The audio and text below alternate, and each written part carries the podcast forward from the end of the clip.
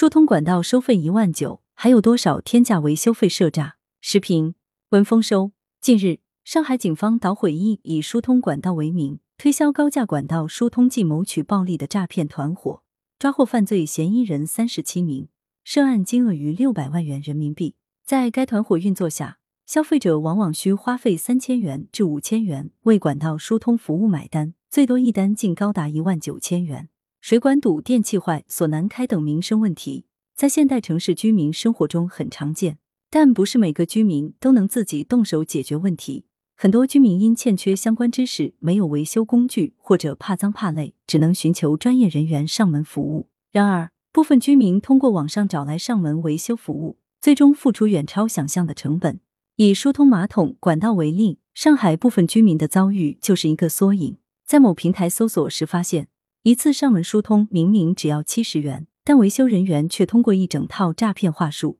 让居民付出了近五千元维修费。即诈骗团伙以低价为诱饵，让居民上钩，进而设计出二选一方案，让居民选择疏通剂来疏通。而成本仅为四元每瓶的疏通剂，被维修人员卖到了四百多元，利润为一百多倍。而且，维修人员趁居民不注意，一次性把十几瓶疏通剂倒入管道。那么算下来，居民就得支付几千元甚至上万元。一般人或许想不到，在天价维修费背后隐藏着诈骗团伙，其诈骗手段有完整的设计。诈骗团伙除了利用某些生活服务平台低价宣传外，还会利用某些电商平台向客户证明高价疏通剂的价格合理性。这反映出诈骗团伙的狡猾。也反映出相关平台未能守土尽责，被利用充当了帮凶。多亏警方破案，让我们看清了真相。既然上海天价疏通费涉嫌诈骗，那么生活中常见的其他天价维修费，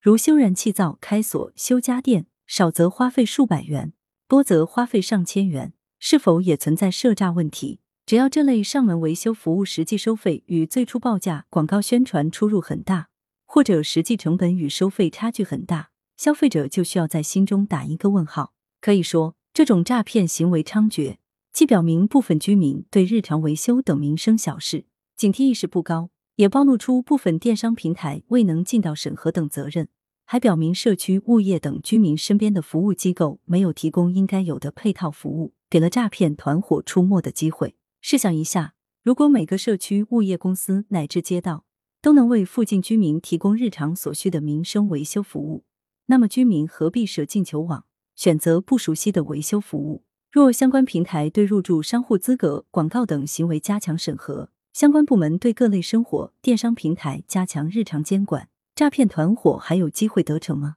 去年，商务部等十二部门联合印发《关于推进城市一刻钟便民生活圈建设的意见》，并公布了《城市一刻钟便民生活圈建设指南》。如果这些文件能落地，居民在步行十五分钟左右的范围内，或者打一个电话就能解决维修等问题，恐怕相关诈骗团伙难以生存，天价维修费也会画上句号。民生领域无小事，水管堵、电器坏、锁难开这样的事情看起来是小事，但对居民而言都不是小事。一旦骗子利用这类民生问题进行诈骗，那就是涉及违法犯罪、公共服务欠缺的大事情。希望各地警方也重视当地的天价维修费，依法打击违法犯罪行为，并希望社区服务尽快补上短板。来源：羊城晚报羊城派，图片：视觉中国，责编：张琪、江雪源，校对：马曼婷。